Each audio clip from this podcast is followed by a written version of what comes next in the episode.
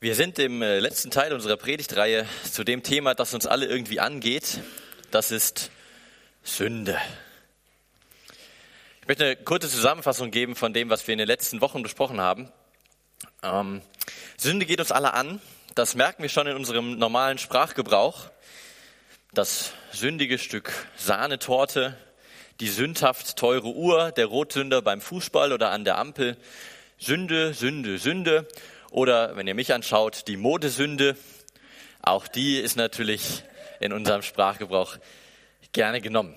Im Verlauf der Predigt werden wir noch auf meinen Aufzug zu sprechen kommen. Wenn wir heute in unserem Alltag von Sünde sprechen, meinen wir etwas anderes als das, was die biblischen Autoren meinen, wenn sie Sünde sagen. Die Kinder eben haben versucht zu sagen, was eigentlich Sünde ist, was das bedeutet, wie man diese Sünde definieren könnte. Wir haben gesagt, ja, wenn man ein Gebot übertritt oder wenn man einen Fehler macht. Das alles hängt mit Sünde auch irgendwie zusammen, trifft es aber noch nicht ganz. Denn Sünde, das geht noch tiefer, noch fundamentaler, betrifft unser Innerstes. Daher brauchen wir noch die Predigt, können sonst auch früh Feierabend machen. Denn Sünde trifft uns im Innersten. Und da stellt sich die Frage, was machen wir denn damit? Wo wir sündigen, wenn wir sündigen. Und was ist das überhaupt, Sünde? Letzte Woche haben wir definiert, Sünde, das meint, wir verfehlen unser Ziel. Wir verfehlen unser Ziel. Und da merken wir, dass Sünde noch mal mehr ist als nur ein Gebot zu übertreten, sondern dass es wirklich unser Menschsein als solches trifft. Sünde heißt, wir verfehlen unser Ziel, unsere Bestimmung im Leben. Das, wozu wir geschaffen sind.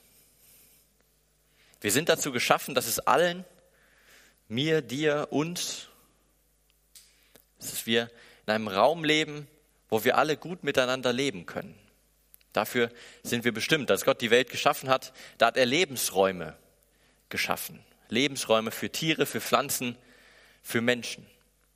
Und wo wir unserer Bestimmung nicht nachkommen, wo wir diesen Raum verletzen, da hat das Folgen.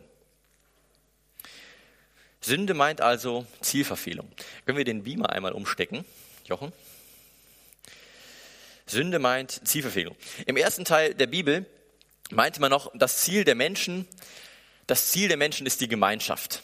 Das ist unsere Bestimmung. Und Sünde ist dann in den Augen, ist dort, wo Gemeinschaft zerstört wird, wo Gemeinschaft scheitert, wo Gemeinschaft verloren geht. Im zweiten und neueren Teil der Bibel, dem Neuen Testament, wird das dann in etwas anderen Worten ausgedrückt. Da heißt es, Gemeinschaft, das ist doch eigentlich nichts anderes als Liebe. Liebe. Dazu sind wir berufen. So sollen wir leben, in Liebe. Das sieht man zum Beispiel sehr deutlich im Doppelgebot der Liebe. Liebe Gott und liebe deinen Nächsten wie dich selbst. Und ich denke, ihr stimmt mir zu, wenn ich behaupte, so ließ es sich doch leben. Wenn alle in Liebe miteinander umgehen, wenn alle liebevoll ihren Alltag gestalten, liebevoll mit der Schöpfung umgehen, liebevoll miteinander, wenn unser ganzes Miteinander von Liebe bestimmt wäre. Nun, dass dem nicht so ist, kennen wir zur Genüge, kennen wir von uns, kennen wir von anderen, kennen wir aus der Geschichte und, und, und. Auch in der Bibel kennen wir Negativbeispiele. Da hatten wir zum Beispiel König David. Der war eigentlich ein feiner Kerl, doch dann hat er auf einmal mit einer verheirateten Frau geschlafen, die nicht mit ihm verheiratet war. Er hat gelogen und hat einen Mann fies umbringen lassen. Und damit hat er definitiv nicht seiner Bestimmung gemäß gelebt, nicht seiner Bestimmung gemäß geliebt. Und auch wir merken, wir werden dieser Bestimmung oft genug nicht gerecht. Da ist die Pornografie, da ist dieser eine Satz, von dem wir wissen, den sollten wir jetzt nicht zu unserem Partner, zu unserer Partnerin sagen und wir sagen ihn trotzdem. Da ist der Sexismus, unsere Vorurteile, die wir tief in uns drin immer noch haben.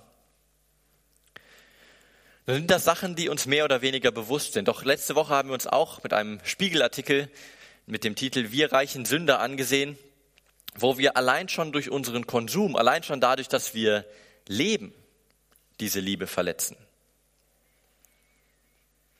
Dass wir durch das, was wir tun, andere Menschen, die Umwelt verletzen, ja gar nicht anders können. Wo wir gehen und stehen, sind wir irgendwie von Sünde umgeben und ganz schnell treten wir da rein. Was werden nicht überall Grenzen überschritten? Wo wird nicht überall die Liebe verletzt? Kommt das T-Shirt, das ich trage, aus einer baufälligen Fabrik in Bangladesch, wird es von einer Frau zusammengenäht, die von diesem Hungerlohn nicht ihre Kinder ernähren kann? Dann ist es wohl Sünde. Aber was würde die Näherin in Bangladesch tun, wenn ich dieses T-Shirt gar nicht haben wollen würde, wenn ich es nicht kaufen würde und sie statt für einen Hungerlohn zu arbeiten, gar nicht mehr arbeitet? Wäre auch irgendwie falsch.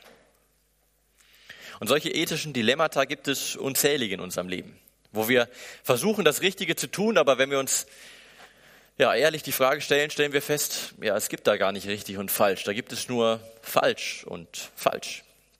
Ja, angesichts dieser Tatsache hat bereits Martin Luther seinem Freund Philipp Melanchthon empfohlen, dann sündige tapfer.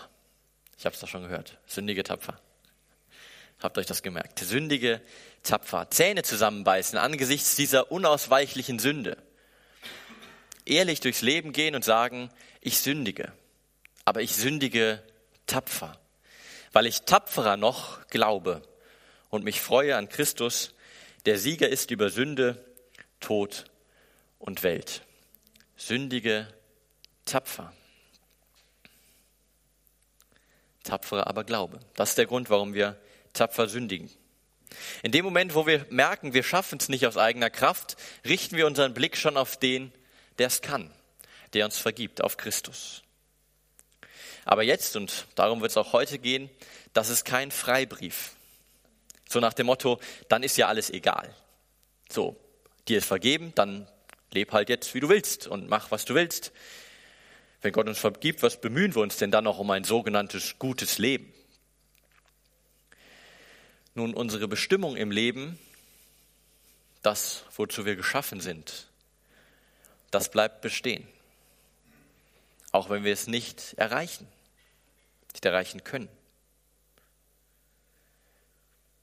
Unsere Bestimmung im Leben bleibt bestehen. Auch wenn wir scheitern, sollen wir es trotzdem nicht. Wir sollen immer wieder der Liebe nachjagen und es versuchen und versuchen, in Liebe miteinander umgehen, etc., etc. Denn wir merken ja auch, wo diese Liebe verfehlt wird, wo sie erdrückt wird, wo sie verraten wird, zerstört wird, da hat das Folgen. Dramatische Folgen zum Teil. Das sehen wir bei König David. Was hat der nicht seine Bestimmung zur Liebe verfehlt, als er den Ehemann seiner Ehebrecherin hat umbringen lassen? Und was hat er dann darunter gelitten? In einem Psalm schreibt er, er fühlt sich ausgedörrt wie ein Sommerfeld bei der Hitze.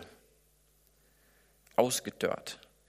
Wo die Liebe verfehlt wird, wo gesündigt wird, da hat das Folgen für die Opfer, selbstverständlich, aber eben auch für die Täter.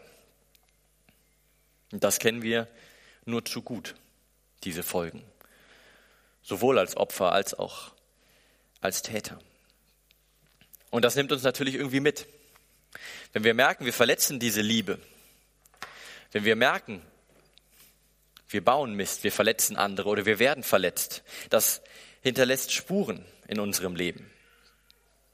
Dann kommst du vielleicht erstmal auf die Welt und alles ist gut. Du erfährst Liebe in deinem Kinderhaus, in deiner Kinderstube, von deinen Eltern, von deinem Umfeld. Aber es gibt auch Menschen, die das nicht so erleben. Und wo du das nicht erlebst, da hinterlässt das Spuren in deinem Leben. Das hat Folgen, das prägt uns. Und irgendwann stellst du vielleicht fest, wie es denn so ist, wenn jemand dich belügt.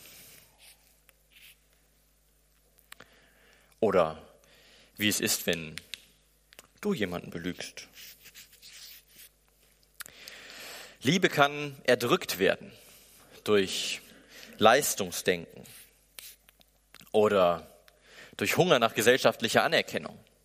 Wie viele Dinge tun wir für uns, weil wir etwas Großes tun wollen und tragen das auf den Rücken der Schwächeren aus. Vielleicht wirst du aber auch in der Schule gemobbt oder dein Stift ist leer. Du merkst, du brennst aus. Du, du merkst, du wirst gemobbt und dein Vertrauen in andere Menschen sinkt total. Du kannst gar keine richtigen Beziehungen mehr aufbauen, weil du einfach geprägt bist von diesem Misstrauen. Vielleicht flüchtest du in die Pornografie und stellst auf einmal fest, dein Frauenbild ist total auf den Kopf gestellt. Liebe kann verspielt werden, versäumt werden durch Trägheit und Gleichgültigkeit. Vielleicht sitzt du auf dem Sofa und weißt und merkst irgendwie, ich entferne mich von meiner Partnerin.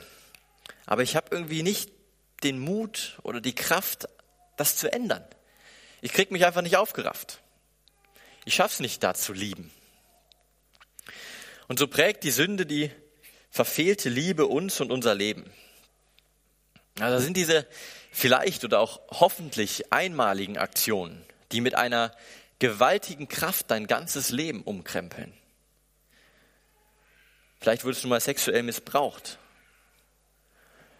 Das ist etwas, wenn dir das passiert, dein ganzes Leben verändert sich. Dein ganzes Leben steht auf einmal Kopf. Oder auch als Täter. Du fährst Auto, hast Alkohol getrunken, fährst jemanden an und der sitzt auf einmal im Rollstuhl. Und du merkst, das nimmt mich mit. Ich kann vor lauter Schuldgefühlen einfach gar nicht mehr schlafen. Sünde prägt unser Leben. Es gibt da diese großen, machtvollen Dinge, aber eben auch das Kleine, wo es die Summe macht. Ja, die schiefen Blicke, die einem zugeworfen werden, vielleicht wegen deiner Hautfarbe oder deinem Aussehen, deiner Aussprache, Schimpfworte, Lästern. All diese Verletzungen prägen uns und unser Leben. Und das geht natürlich nicht nur dir so, nicht nur mir so, sondern wir finden auch Menschen in der Bibel, denen es so ging. Schauen wir uns jemanden an. Das ist ein sehr beliebtes Motiv im Kindergottesdienst. Mose. Mose wird als Kind von Migranten geboren. Ja, er wird von Sklaven geboren.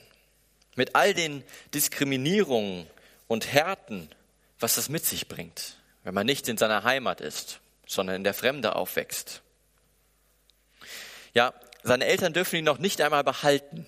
Er soll getötet werden, nur weil er dem falschen Volk angehört. Und das macht was mit einem. Seine eigene Mutter setzt ihn mit drei Monaten in einem Schiffkorb in einem Fluss aus, voller Verzweiflung. Das wird nicht leicht gewesen sein, aber Hauptsache irgendwie das Leben retten. Wie fühlt sich das für die Mutter an, so eine Art vorzeitliche Babyklappe zu benutzen? Und wie für das Kind? Nun hat Mose Glück im Unglück. Die Tochter des Diktators findet ihn, zieht ihn auf. Wir hören, dass er wohl nicht so gut in der Aussprache war. Er wird vielleicht häufiger wegen seinem Stottern auch aufgezogen worden sein. Dennoch erhält er eine fantastische Ausbildung. Heute würde man sagen, Abitur, Studium, Doktortitel, Professur, alles wird mitgenommen. Mose hat jetzt alle Möglichkeiten. Freie Stellenwahl bei Wunschgehalt, doch dann, Mose ist gerade 40, da bekommt er einen Streit mit zwischen einem Sklaven aus seinem Volk und einem Sklavenhalter. Und das tut ihm weh. Und voller Zorn tötet er den Sklavenhalter. Mose, ein Mörder. Jetzt stellt er sich allerdings den Konsequenzen nicht. Er geht nicht ins Gefängnis, steht nicht zu dem, was er getan hat, sondern er flieht. Er stellt sich nicht den Folgen seiner Sünde, den Folgen der Verfehlung der Liebe, sondern flieht. Wie machen wir das, wenn wir merken, wir bauen Mist? Fliehen wir auch? Wir können es natürlich machen, wie Mose. Mose flieht in ein fernes Land, da heiratet er dann, kriegt Kinder. Und äh, Professor Dr. Dr. Mose findet tatsächlich auch einen Job als äh, Schafhirte. Als Schafhirte. Seines Schwiegervaters. Einige von euch sind verheiratet, können jetzt mal überlegen, wie das für euch wäre, nicht nur das Leben lang Schafe zu hüten, sondern das sind noch nicht mal eure eigenen, sondern das sind die Schafe eures Schwiegervaters.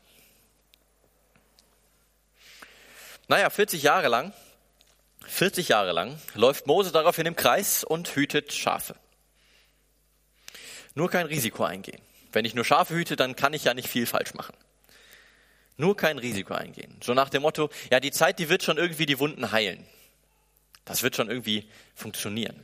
Klar, die Sünden, die haben mich geprägt. Das, was ich erlebt habe, die, die ich begangen habe, aber auch die, die an mir begangen wurden. Aber irgendwie legt sich das wieder. Ich meine, 40 Jahre, das ist ja auch eine lange Zeit. Die Zeit heilt alle Wunden. Und ich glaube, das funktioniert schon. Irgendwann bin ich diese Sünden alle los. Das legt sich. Das vergesse ich irgendwann. Diese Ungerechtigkeit, die mir zuteil geworden wird. Manchmal wünschst du dir vielleicht, du könntest deine Vergangenheit einfach abstreifen und sagen, ja, ich wurde verletzt in meiner Kindheit, ja, mir wurde Unrecht getan, aber das legt sich wieder. Nur die Wunden mögen vielleicht ein bisschen verblassen, aber ganz verschwinden tun sie nicht. Das prägt uns irgendwie weiterhin. Gut, das eine oder andere, das vergessen wir im Laufe des Lebens. Aber das, was uns wirklich getroffen hat, das, was uns wirklich prägt, das bleibt.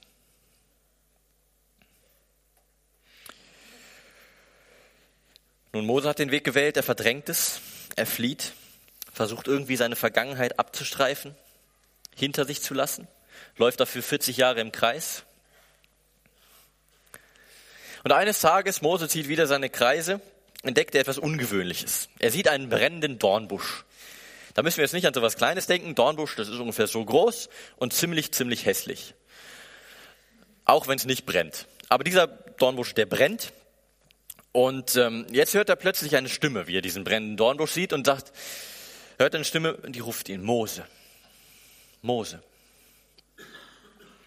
Und Mose, wenn man 40 Jahre lang im Kreis läuft und eigentlich nur Schafe hört und alle paar Wochen vielleicht die Frau, die sagt, bring mal den Müll raus, ist das schon ungewöhnlich, mitten in der Pampa auf einmal angesprochen zu werden. Mose, zieh die Schuhe aus. Du stehst auf heiligem Boden. Zieh die Schuhe aus, du stehst auf heiligem Boden. Und dann kommt der Kracher. Das ist 2. Mose 3, 6 bis 10. Ich bin der Gott deines Vaters ich bin der Gott Abrahams, Isaaks und Jakobs. Da verhüllte Mose sein Angesicht, denn er fürchtete sich, Gott anzusehen. Doch Jahwe sprach weiter. Ich habe sehr wohl gesehen, wie mein Volk Israel in Ägypten misshandelt wird. Und ich habe sein Schreien wegen der Antreiber gehört. Ja, ich kenne seine Schmerzen. Nun bin ich gekommen, um es aus der Gewalt der Ägypter zu befreien. Ich will es aus Ägypten herausführen in ein gutes und geräumiges Land. Ich bringe es in ein Land, das von Milch und Honig überfließt. Und nun geh. Ich will dich zum Pharao senden. Du sollst mein Volk, die Israeliten, aus Ägypten herausführen. Du sollst mein Volk, die Israeliten, aus Ägypten herausführen. Ich? Ich? Ich bin jetzt 40 Jahre im Kreis gelaufen. Sehen so Siegertypen aus. Sehen so Helden aus, die zum Pharao gehen und sagen, hey, lass mein Volk ziehen. Und wenn nicht, dann, ne, guck ich dich böse an. Ich bin 40 Jahre lang im Kreis gelaufen. Und das fragst du dich vielleicht auch. Ich? Gott soll mit mir irgendwas vorhaben? Schau mich doch mal an. Gott will mit mir überhaupt irgendwas zu tun haben. Schau mal, was ich alles gemacht habe, was mir alles passiert ist, wie kaputt ich irgendwie auch bin. Jedenfalls hier und hier. Von Mose hören wir, er verhüllte sein Angesicht, denn er fürchtete, Gott anzuschauen. Und ich glaube, dabei spielt auch Scham eine Rolle. Ich meine, was hätte er nicht alles tun können? Er hatte die besten Startbedingungen und dann kam die Sünde und damit alles anders. Da fragt Mose Gott, wer bin ich denn? Wer bin ich denn, dass ich zum Pharao gehe? Wer bin ich? Und die Antwort Gottes, die tut so gut. Ich werde mit dir sein. Ich werde mit dir sein. Du und ich. Zusammen. Ich werde mit dir sein. Und ja, ich sehe ganz genau, wo du Mist gebaut hast. Und was das mit dir gemacht hat. Und ich sehe auch, wo du verletzt wurdest. Und wie dich das geprägt hat. Aber mir ist die Beziehung zu dir trotzdem wichtiger als all das, was du getan hast. Mir ist die Beziehung zu dir wichtiger als das, was du getan hast. Und Mose, das heißt nicht, dass jetzt alles weg ist. Dass jetzt alles ungeschehen gemacht wird. Du hast diesen Typen vor 40 Jahren in Ägypten immer noch umgebracht. Das bleibt passiert. Und du kannst jetzt auch nicht sagen, ja, das war ja nicht so schlimm. Doch, es war schlimm. Wir werden das auch nicht vergessen. Aber ich werde mit dir sein, weil mir die Beziehung zu dir wichtiger ist als das, was du getan hast. Weil mir die Beziehung zu dir wichtig ist. Und zwar so, wie du bist. Mose, schau dich an. Schau dich an. Was hast du in deiner Hand? Und Mose sprach, einen Hirtenstab. Einen Hirtenstab. Mose hält in seiner Hand das Symbol für 40 Jahre seines Lebens. Für 40 Jahre gesellschaftliches und berufliches Scheitern. Für 40 Jahre im Kreislaufen. 40 Jahre Flucht vor seinen Verletzungen, Flucht vor seinen Taten, Flucht vor sich selbst. Und Gott sprach, wirf ihn auf die Erde. In anderen Worten, lege diese 40 Jahre vor mir ab. Bring sie zu mir. Und Mose warf den Stab hin auf den Boden. Da wurde er zur Schlange und Mose floh vor ihr. Wieder flieht Mose. Mose flieht vor der Schlange, dem Wappentier des Pharaos. Das Symbol für Ägypten, die Schlange. Das Symbol für die anderen 40 Jahre seines Lebens. Mose rennt davon vor den Verletzungen seiner Kindheit, den Enttäuschungen, dem Mord. All die Schutzmauern, die Mose aufgebaut hat in diesen 40 Jahren, um sich von dieser Vergangenheit irgendwie abzukapseln, sich nicht selbst in die Augen schauen zu müssen, die brechen in dem Moment zusammen. Er sieht sich konfrontiert mit dem, was er getan hat und mit dem, was ihm angetan wurde. All die Flecke, all die Wunden, die Verletzungen, die Fehler. Aber über allem diese Zusage. Ich werde mit dir sein. Und der Herr sprach zu ihm, strecke deine Hand aus und erhasche sie beim Schwanz. Da streckte Mose seine Hand aus und ergriff sie und sie wurde zum Stab in seiner Hand. Der Herr sprach zu ihm, strecke deine Hand aus, erhasche sie beim Schwanz. Da streckte Mose seine Hand aus und ergriff sie und sie wurde zum Stab in seiner Hand. Gott konfrontiert Mose mit all seiner Vergangenheit, mit 40 Jahren Hirtendasein, mit 40 Jahren Ägypten. Und als all das vor Mose liegt, als Mose gar nicht mehr anders kann, als sich selbst in die Augen zu schauen und zu sagen, das bin ich. Und ich kann das zwar 40 Jahre lang versuchen zu verdrängen und verdrängen und verdrängen und davor weglaufen, aber das geht trotzdem nicht ganz weg. Das bin ich. Gott konfrontiert Mose mit seiner ganzen Vergangenheit. 40 Jahre Hirdendasein, 40 Jahre Ägypten. Und als all das vor Mose liegt, seine Verletzung, dass allem ins Auge blickt, wird er aufgefordert, greif die Schlange beim Schwanz. Greif die Schlange beim Schwanz. Er greift deinen alten Hirtenstab, er greift deine Vergangenheit und wir gestalten die Zukunft. Gemeinsam. Ich werde mit dir sein. Das ist die große Chance. Nicht die Flucht vor sich selbst, sondern ehrlich sich ansehen, zu dem stehen, was man getan hat. Da kann die Heilung losgehen. Die eigene Versöhnung mit der eigenen Vergangenheit. Und dann erlauben, dass Gott sich dazu stellt, zu dem ganzen Mist. Ich werde mit dir sein. Da ist es bezeichnend, dass Moses Hirtenstab, wenn später in der Geschichte wieder von diesem Stab die Rede ist, nicht mehr Hirtenstab heißt, sondern Stab Gottes. Der Stab ist der gleiche. Ich bin der gleiche. Moses Vergangenheit, seine Verletzungen sind geblieben. Sie gehören zu seinem Leben dazu. Aber da kommt noch was. Ich werde mit dir sein. All das, was wir durchgemacht haben, was wir erlebt haben, was wir getan haben, die fehlende Liebe, die Lügen, der sexuelle Missbrauch, den wir vielleicht erlebt haben, das gehört zu unserem Leben dazu. Und das bleibt auch unser Leben, so schmerzhaft das auch ist. Aber dazu, genau dazu stellt sich Gott und sagt, ich werde mit dir sein. Mit all dem Scheiß. Ich werde mit dir sein. Weißt du, ich beurteile dich nicht nach dem, was du zustande bringst oder was du getan hast, wie viel Schuld dich trifft, was du alles getan hast. All das wiegt schwer und das tut auch weh. Aber noch schwerer wiegt mein Versprechen zu dir. Ich werde mit dir sein. Trotzdem. Weil ich dich liebe. Und weil mir die Beziehung zu dir so viel wichtiger ist als alles, was du getan hast. Als alles, was du erlebt hast, alles, was du erlitten hast. Also mein Kind, geht tapfer durchs Leben. Geh tapfer durchs Leben. Du wirst verletzt werden. Und du wirst auch andere verletzen. Du wirst auch deiner Vergangenheit nie entfliehen.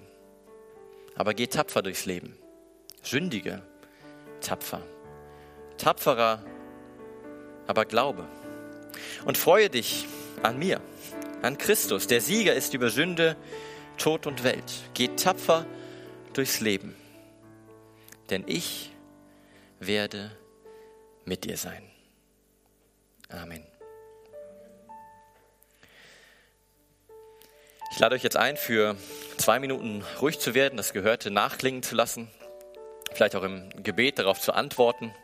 Und die Stille wird dann in einem Vortragslied ausklingen. Das Vortragslied heißt ähm, This is where the healing begins. Das ist, wo die Heilung anfängt. Und es handelt davon, wie die Mauern die Mose oder auch jemand anderes aufgebaut hat, um sich vor sich selbst zu verstecken, fallen.